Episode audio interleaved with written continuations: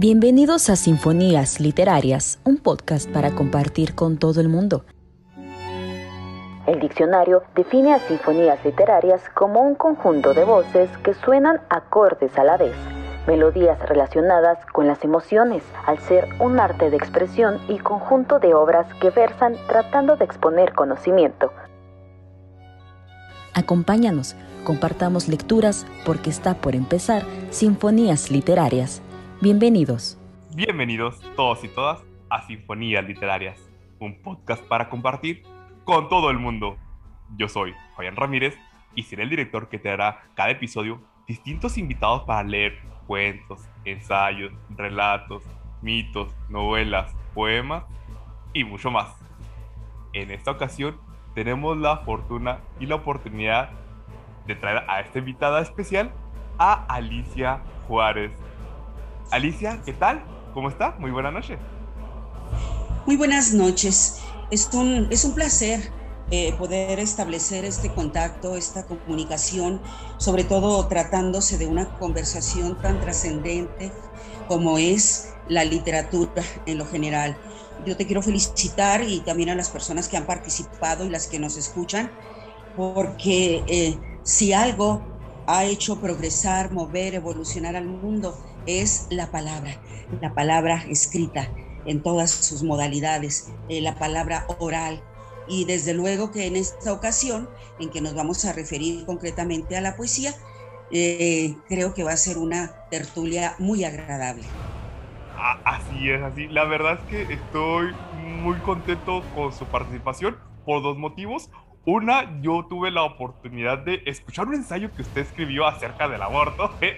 Y aparte, eh, conozco un poco más su trayectoria. Y, tercera, tercera cosa, porque nos va a leer un poco de poesía. Ya hace rato que no escuchábamos poesía en este podcast. Así que, ah, buenísimo que usted nos traiga un poco de esto. Pero antes de continuar, eh, Alicia, ¿puede presentarse un poco más acerca de quién es usted? Qué un poco de su trayectoria, por favor. Eh, sí, de hecho es muy breve lo que puedo decir, aunque sea mi vida ya muy larga.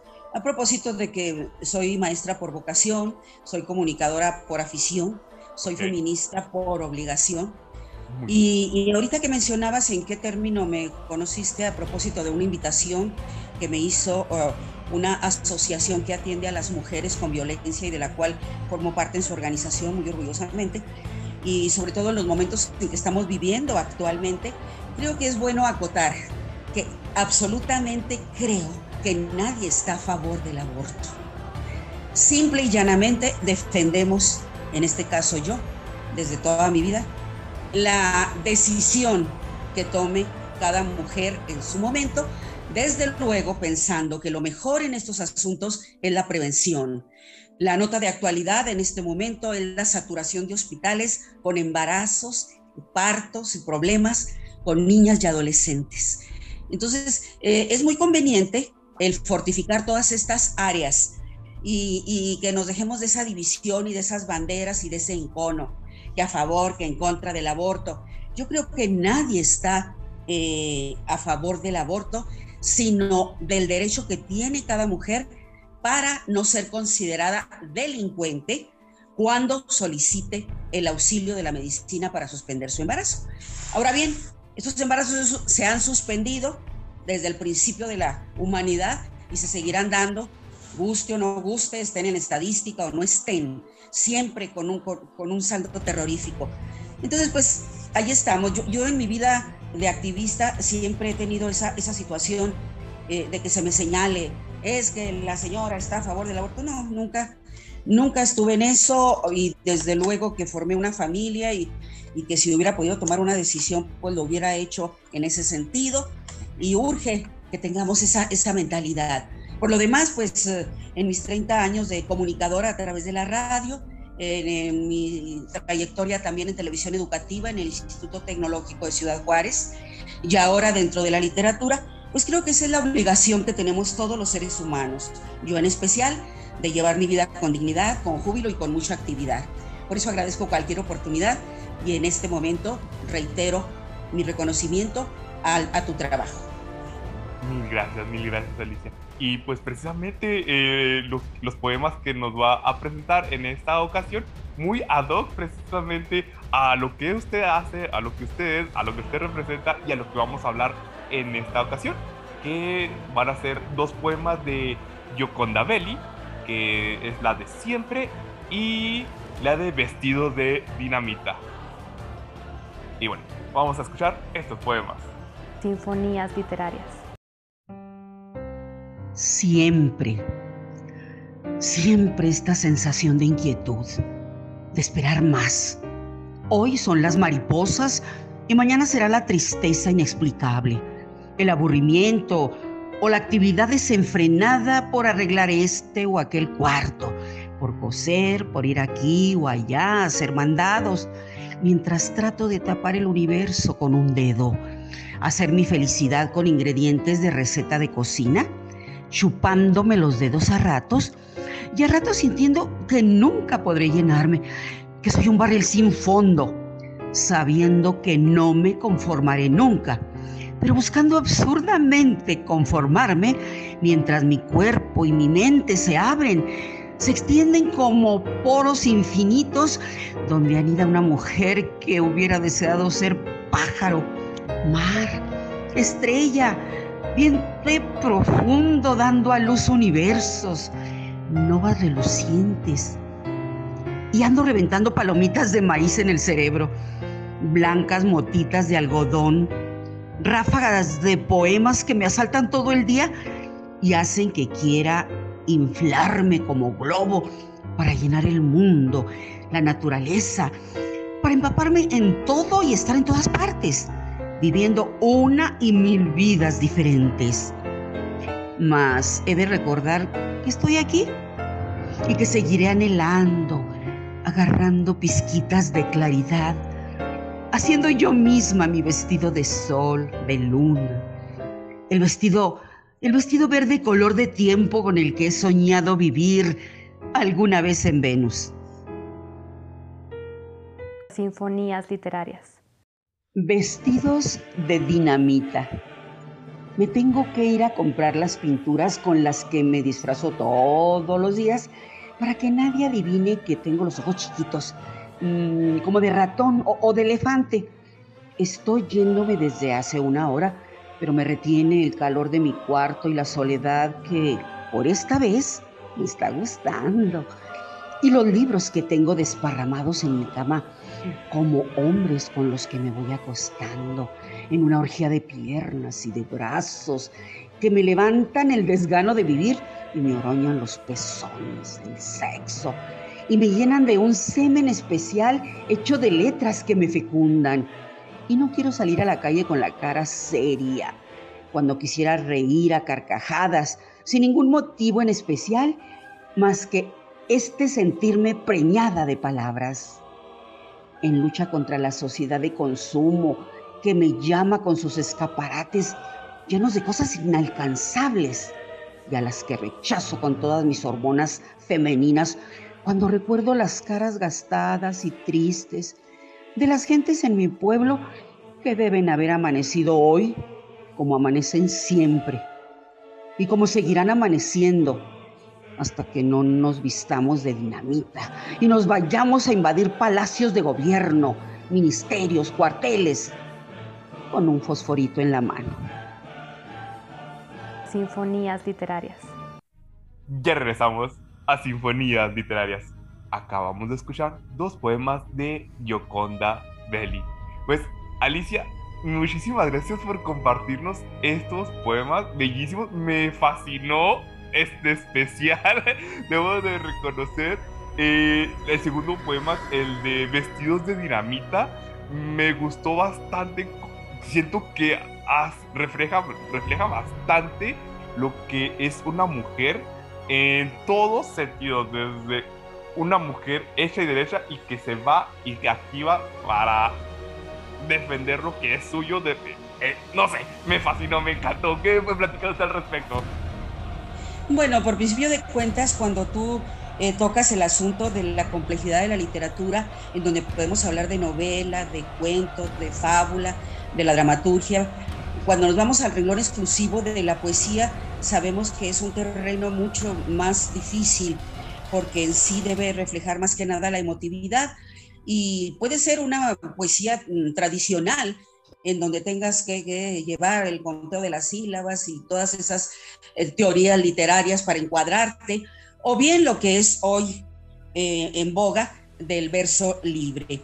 Eh, en el caso de Gioconda Belli, en el volumen que, les quiero comentar, es poesía reunida y es de, Diana, la, la, editorial, Diana Literaria, y, es un libro viejo, digamos, en cuanto a que está reuniendo otras publicaciones de ella.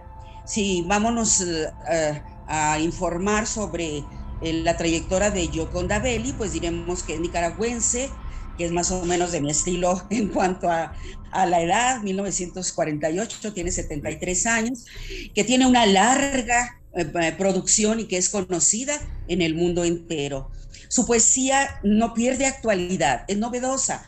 y con esto se sigue la corriente de Rubén Darío, el nicaragüense que sentó las bases precisamente para la transformación de la producción poética, en donde eh, va a haber eh, la, posibilidad de la libertad, de ser directos. Y ella lo avala muy bien desde su juventud. Es libre, es directa, es erótica, es amorosa, es franca, es accesible. Y dentro de su trayectoria, es activista, guerrillera, pasional y feminista. Creo que no puede ser de otra manera. Eh, ella, desde luego, como toda poeta, como todo poeta también, ahora se, se utiliza el nombre para eh, decir igual, no poetista, sino poeta, mujer, poeta, hombre. Claro. Eh, es el reflejo, la proyección de sensaciones, de sentimientos, en este caso que estamos comentando, pues de placer y dolor, de angustias, de goces, de alegrías, de penas, como es la vida misma, como es la humanidad, que a la vez es compleja y sutil.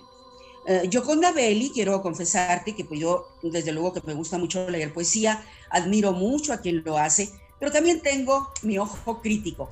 Hay unos poemas que me llenan, que me llegan, y otros que los siento como una simple crónica o prosa sin mucho pulir eh, eh, cada, cada verso, inclusive tienen otra apariencia que no podría llamarse poesía, que es el caso de, de Yoconda Belli en algunas de las páginas. Claro. Sin embargo, le damos vida ya como lectores, y esa es la prueba de fuego. A mí me gusta leer en, voz alta, no solamente en silencio, para saber hasta dónde puedo sacarle partido al, al poema y que luzca, porque toda mi trayectoria fue de enseñar a declamar de que mis alumnos desde primero de primaria hasta profesional se inclinaran por decir la poesía, ya sea de manera individual, ya sea de manera coral. Entonces eh, siempre andaba yo a la casa de poemas que pudiesen ser transmitidos en, un auditorio y que pudieran eh, sentir ese contagio las personas oyentes al estar ejecutando dicho poema. Eh, yo creo que Gioconda Belli, conocida en todo el mundo, eh, ha logrado sus objetivos en cuanto a llegar a las grandes masas. No sé cuántos de ustedes la hayan leído, nunca es tarde para hacerlo, pero es obvio que en este momento la poesía ha tenido un avance, una, eh, un auge, una situación de contagio en donde muchos queremos escribir poesía.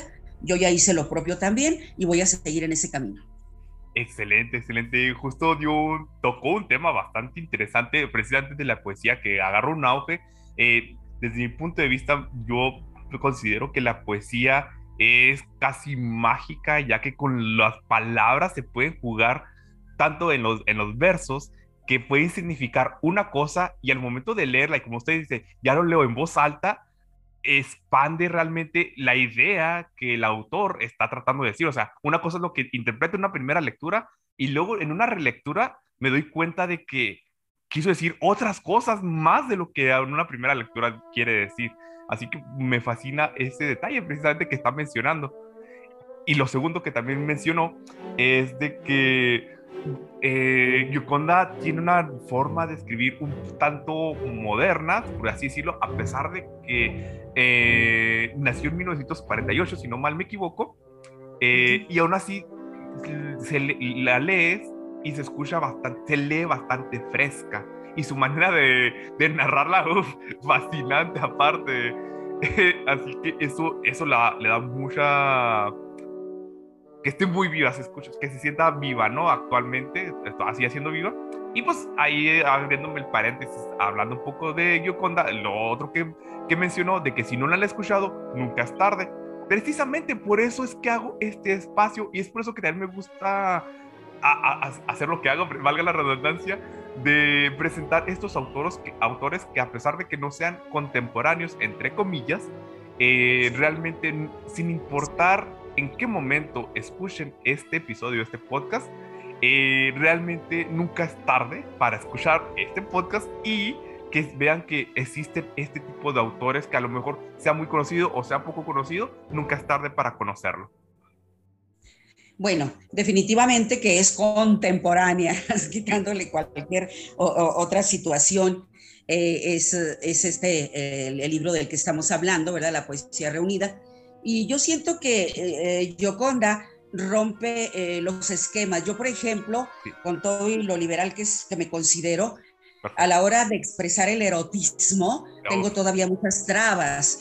Y entonces lo hace uno desde el punto de vista romántico, desde el punto de vista políticamente correcto, eh, de que si se sabe que digo tal o cual cosa con los que me conocen o tienen una idea, bla, bla, bla, bla, que finalmente son prejuicios. Entonces, cuando se habla de erotismo, como habla ella, desde luego que lo hace de, una eh, manera muy directa en ese poema que, les presentaste y, hablar de su sexo y de sus pezones y de, la respiración y de los arañas y de la penetración que tiene eh, que, tiene que llevar desde luego un, ritmo, una esencia y, desde luego pues habrá que ver, eh, habría que ver eh, si alguien puede juzgar esto un, tanto vulgar o demasiado directo. El erotismo es bastante difícil, sobre todo a la hora de expresarlo en las mujeres con tantas represiones y desde luego darle ese toque mágico para que podamos decir lo que sentimos con toda libertad. Tienes total razón. La verdad, eh, le confieso, yo he leído lo que es al Marqués de Sade, que es un poquito muy duro, muy fuerte en sus palabras precisamente y aquí Yoconda, eh, como menciona, retoma justamente este erotismo, pero lo hace hasta, a pesar de que pues, es, por decirlo de alguna manera, crudo, o sea, le transmite las cosas tal cuales son, o sea, habla de su sexo, habla del semen, habla de su pecho, habla de su cuerpo desnudo, pero habla de tal manera que no te sientes ni agredido, bueno, yo, ah, de perspectiva, obviamente, ¿verdad? no te hace sentir agredido y a la vez este, como si fuese algo natural. Eh, eso es lo que quería hacer el contraste cuando ahorita mencioné al Sade, que con Sade sí se me hacía hasta tipo grotesco, así como feo, sucio. Y con Yoconda, como es poesía, hasta lo sientes limpio, bonito, natural. Bueno, también hay que tomar en cuenta el año en que estamos y en qué forma se están dando las comunicaciones, porque entonces hay una mojigatería falsa, una doble moral, cuando sabemos que la pornografía brota por donde quiera, ¿verdad? Y, es accesible para todos los públicos, para todas las edades, para todos los géneros. Eh, cuando se lleva un libro con éxito como las, ¿qué 50 sombras de Grey, ya ni sé cómo se llama, que lo llevas a la pantalla, pues, pues realmente, pues, pues, para mi gusto resulta un, un, fiasco en cuanto a lo que pensabas o esperabas que iba a suceder ahí. Sí. Eh, a lo mejor otros esperaban más descarnado el asunto, más, más eh, hasta pornográfico, ¿verdad?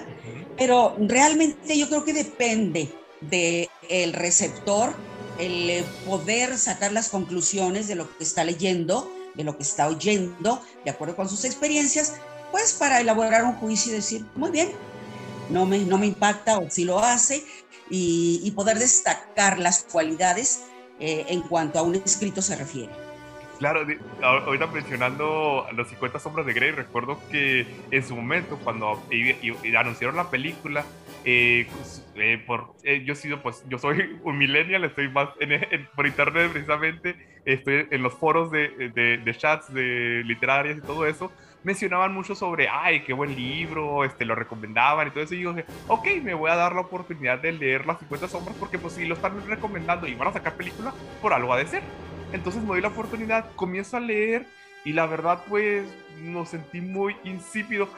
También debo de reconocer de que ya había, como mencioné, había leído antes al Marqués de Sade, así que cuando leía ahora 50 sombras de Grey fue como que, pues, no sé, no, no me, no me llena, no me, no me, no me, no me atrapa, no nada, no me, nada, y lo solté.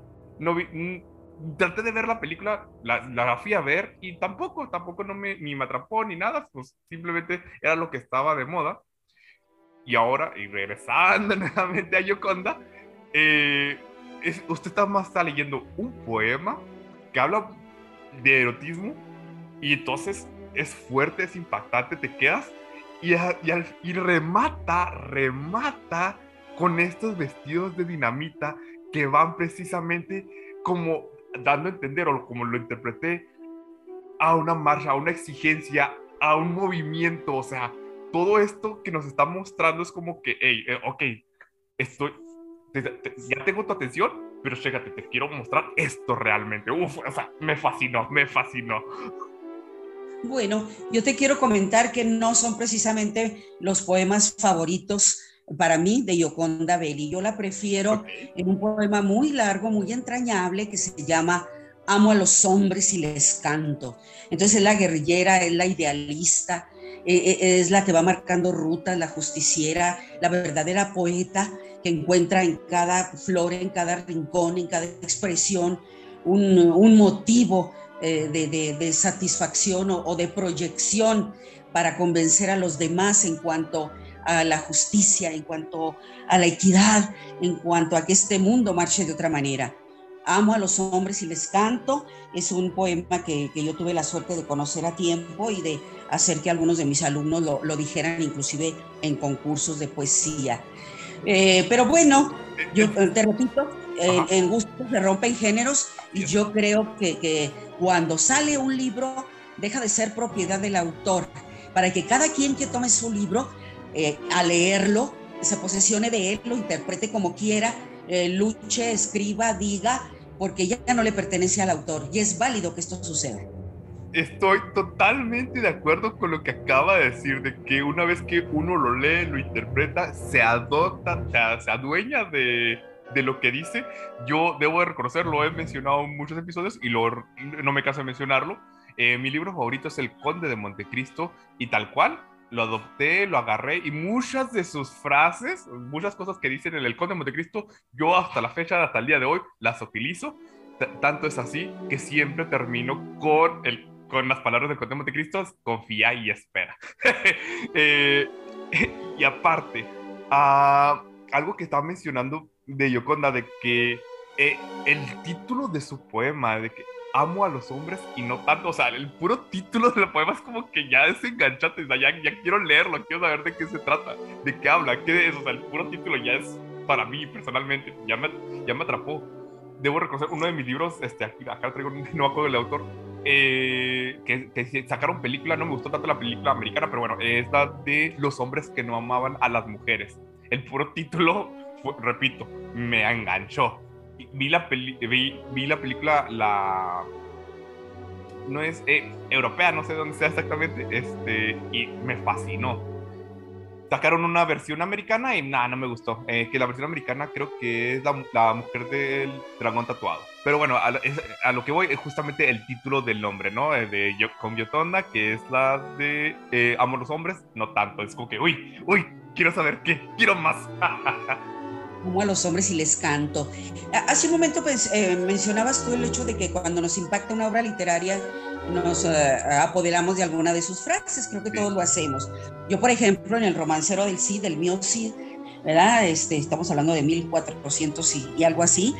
Eh, la frase, ¿verdad? La frase que, que, me llena mucho es lo que le dice el Cid campeador cuando ve al rey y le dice, por besar mano de rey no me tengo por honrado, porque la besó mi padre, me tengo por afrentado. Entonces, pues eso le valió el destierro, desde luego, que es en, el primer, la primera parte del cantar, pero que nos pinta de cuerpo entero como no debemos agachar la testa y los ideales para rendirle pleitesía a quien no lo merece. Hay otra frase por ahí de Díaz Mirón, en un poema que dice, a desdenes de amor yo no me avengo, ni adoro confundiéndome en el fango. Esto es, ante todo, la dignidad y no rogar que te quieran cuando no te quieren. Y luego la otra frase que me gusta mucho de, García Lorca, ¿verdad? Porque yo ya no soy yo, ni mi casa es ya mi casa. Esto e, e, en una situación de lamentación en donde vamos transformándonos continuamente y hay que aceptar. Buenísimo, me, fascina, en serio, que estoy encantado con su participación. Ahorita menciona a un autor muy, muy, este, no, no, no, ya algo antiguo, el mío sí, o sea, creo que de los padres de, de la poesía y de la literatura, eh, de los 1400 está mencionando, y nomás algo que quiero mencionar, rescatar de mencionando al mío sí, porque no siempre se, se menciona que digamos, es justamente su escritura, que si lo, lo leemos actualmente, el original, al mío sí original, que, pues, se puede decir que es castellano, eh, realmente eh, lo interesante es que sus letras están escritas a su tiempo, a su, a su tiempo, vaya, valga la redundancia, de los 1400, y a pesar de que si es español, si es castellano, se puede, entre comillas, entender, nos damos cuenta que las reglas ortográficas, el lenguaje, a pesar de, repito, a pesar de que si es español, español, es muy distinto al actual, demasiado distinto. Eh, repito, sus reglas ortográficas, las, eh, las S, las C, dónde van, cómo los utilizaban. Y eh, ah, lo, justamente estoy mencionando esto porque, o sea, a ver, llegar a la contemporaneidad, a la actualidad en estos momentos, de que mm, me topo mucho, debo, debo reconocer que yo pequé de lo mismo, de quejarme mucho de la mala escritura, de, de que falte, le falten a la, al lenguaje, ¿no? le falten el respeto, por llamarlo entre comillas, cuando realmente el lenguaje siempre ha estado cambiando desde siempre, desde que existe, y está evolucionando y actualmente estamos en una etapa, pero tenerlo enganchado a unas, a unas reglas pues simplemente lo demerita la evolución del lenguaje que como tal siempre está avanzando y pues no hay que quejarnos de la mala ortografía. Evoluciona, así de sencillo. ¿Cómo va? Sí, sí, yo creo que, que hay, hay, muchas eh, opiniones al respecto, pero volviendo al, al, romancero del Cid, que es de autor anónimo, bueno, autor, eh, que es un eh, eh, pues una composición poética larguísima que no está completa, se perdieron por ahí algunas partes, que está dividido en tres, el destierro del Cid, acuérdate que Cid quiere decir nada más señor, el Cid campeador, el señor, el destierro del Cid, las bodas de las hijas del Cid y la afrenta de Corpes. Es decir, durante el poema te va a narrar su vida y te va a decir lo valiente que era, que inclusive ganó batallas después de muerto. Acuérdate que de pronto se dice que, lo pusieron en el caballo, le lo pusieron para que se sostuviera, para que nomás lo vieran los enemigos y salieran corriendo. Esto todo dentro del poema, que desde luego eh, nos los ponen en, bandeja de plata desde secundaria, ¿sí? Y aprendemos de Doña Sol y de Doña Elvira y de todas estas cuestiones, y que romancero del sí nada tiene que ver con lo romántico. Romancero es el pregonero, el que iba de pueblo en pueblo llevando la noticia, puesto que no había de otra. Ahí ah. está y lo hacía, y lo hacía cantando. Por eso era romancero, algo así. No, no. Ah, eso va a evolucionar después hasta, o va a cambiar en forma de corridos, como son los corridos mexicanos, ¿verdad? En donde los acompañas ya de música y te narran una historia, una fábula, pero en, este caso era exclusivamente la palabra y luego ya después el acompañamiento y, y, poner las notas, la gente se juntaba alrededor y escuchaba todo lo que le tuviera que decir el pregonero. Muy bien. Bueno, pues Alicia, este, muchísimas gracias por compartirnos a esta autora, la verdad es que muy fascinante. Pues para ir finalizando, ya que pues, el, tiempo apremia, conclusiones que quiera dar. Eh, más que nada es la situación de mi vocación magisterial en cuanto a eh, que siempre he fomentado la, la lectura. Eh, siempre tratando de que los niños, los jóvenes, las personas que, estén en contacto conmigo se interesen por las lecturas. Yo creo que el, leer nos amplía el, panorama mundial, el pensamiento, el sentimiento, nos hace personas más tolerantes y nos hace personas más críticas que es lo que se necesita en estos momentos para no polarizarnos. Eh, todas estas eh, situaciones que estamos confrontando en la, en la, sociedad internacional y nacionalmente nos llevan a esa, esa polarización que parece que no nos podemos entender con palabras. Yo te agradezco mucho la, la, la oportunidad eh, de juntarme con tu auditorio y quizá muchos me recuerden a través de la radio con aquel lema de Mónica Alicia Juárez es controversia. Yo no, no, no espero ni aspiro a que siempre se esté de acuerdo conmigo. En todo caso, aspiro a mover el tapete para que la gente diga, ¿será verdad? ¿Será mentira? Voy a investigarlo. Porque así me pasa a mí ante cada persona que tengo enfrente. Hay que hacerlo. Excelente, excelente, buenísimo. Yo encantadísimo con, con, lo que usted hace y sobre todo que se esté dando la oportunidad de estar aquí con nosotros. Yo sé, comprendo que lo, lo, lo complicado se le puede llegar a hacer esta, las redes sociales, este, estar conectándose aquí de manera virtual y ahora sí eh, la invito y usted este, firmemente me dijo, sí, yo participo. ¿Cómo le hago? No lo sé, pero yo le hago y tal cual. Este, le di unas pequeñas instrucciones y usted hizo magia prácticamente. Buenísimo, mil gracias a usted por rescatar justamente también esta literatura, en este caso estos poemas de Gioconda, donde pues podemos ver, observar y conocer otras perspectivas, otras mujeres activistas que, bueno, ahí nomás abro súper rápido paréntesis, que Gioconda estuvo viviendo, estuvo exiliada un tiempo aquí en México precisamente. Ahí le quería preguntar si, no sé, si esos poemas que nos compartió eran en, esos momentos de exilio, no lo sé, no estoy seguro, pero eh, ahora sí creo que es importante rescatar este tipo de autores y justamente como dice, este, por eso también hago lo que hago de dar a conocer literatura. O sea, tal vez a lo mejor, a diferencia de usted y de muchos invitados, mm, yo no escribo. Sin embargo, yo sé que muchísimos ya han escrito y han, han dado a conocer algo conocido. Y pues es importante conocerlo. Es por eso que me considero divulgador de la literatura hasta cierto punto. Claro que sí. Felicitaciones por ello ahí es el compromiso. Gracias. Gracias, gracias usted. Bueno, Alicia, nomás este, para finalizar, eh, no sé, redes sociales, dónde la pueden localizar, o si gusta o, o proyectos a futuros que, que vienen a mano, que, que, va, que va a realizar, no lo sé. Eh, estoy ahí en puntos suspensivos porque soy una analfabeta en este sentido de la tecnología y como que no me interesa mucho, ¿verdad? Los likes, no sé qué y la no sé cuánto. Eh, he, tenido, he tenido presentaciones de mi libro, se han vendido ya justo en las presentaciones y en todo caso te mandaré decir en la próxima vez que, que, estemos ante un público para que asistas tú y, y podamos tener nuevamente ese contacto. Alicia, por favor, compártanos el nombre de su libro. Eh, mi libro se llama Metamorfosis. Es un poemario en donde al igual que Yoconda Belli, sin quererme comparar con ella, pues estoy reflejando todas las inquietudes de mi vida y que como ella siempre priva la rebeldía. Excelente, excelente. Y no dudo que sea un excelente poemario. Escuchándola, conociéndola, yo sé que es muy bueno. Y pues bueno, ahora sí, para irnos despidiendo, eh, repito, mi nombre es Fabián Ramírez y pueden encontrarme en todas las redes sociales, Facebook, Twitter, Spotify y YouTube como Sinfonías Literarias. Nos escucha, eh, muchas gracias Alicia y nos escuchamos la próxima semana. Y recuerden, ten fe y nunca pierdas la esperanza. Confía y espera.